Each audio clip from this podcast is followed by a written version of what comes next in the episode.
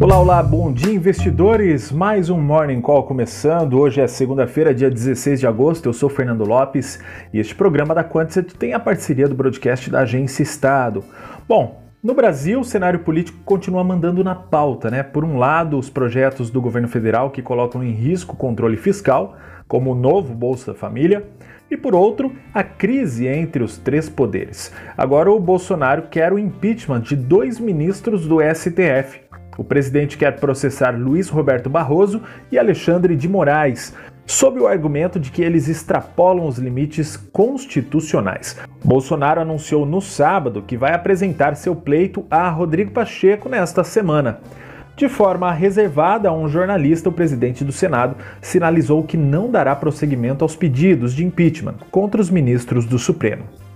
As investidas populistas do governo levaram o presidente do Banco Central, Roberto Campos Neto, dizer na última sexta-feira que, abre aspas, é impossível para qualquer banco central do mundo fazer o trabalho de segurar expectativas inflacionárias com o fiscal descontrolado, fecha aspas. Uma afirmação bem forte que caiu negativamente no mercado.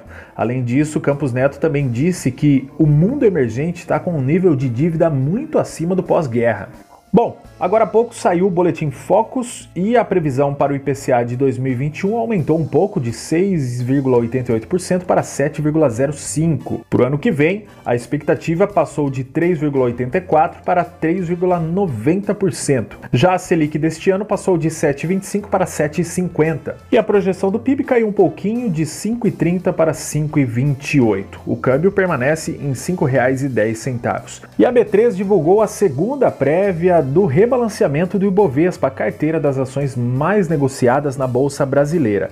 A carteira deve ser definida no dia 3 de setembro e começar a negociar no dia 6 de setembro. Nesta prévia entraram mais duas ações, Duratex e Pets, além de Alpargatas, Banco Pan, Melios e Redditor, que já foram incluídas na primeira prévia. Por hoje é isso, pessoal. Bons negócios, uma ótima segunda-feira para você. E olha, lembrando que hoje foi a estreia da sala de trade ao vivo da Quantset. Leandro Petrocas e Vitor Paganini vão passar o dia todo com vocês operando a bolsa ao vivo. Mini índice, mini dólar e também day trade e swing trade em ações. Para se inscrever, procure as redes sociais da Quantset e participe de graça pelo Zoom. Um abraço, eu volto amanhã.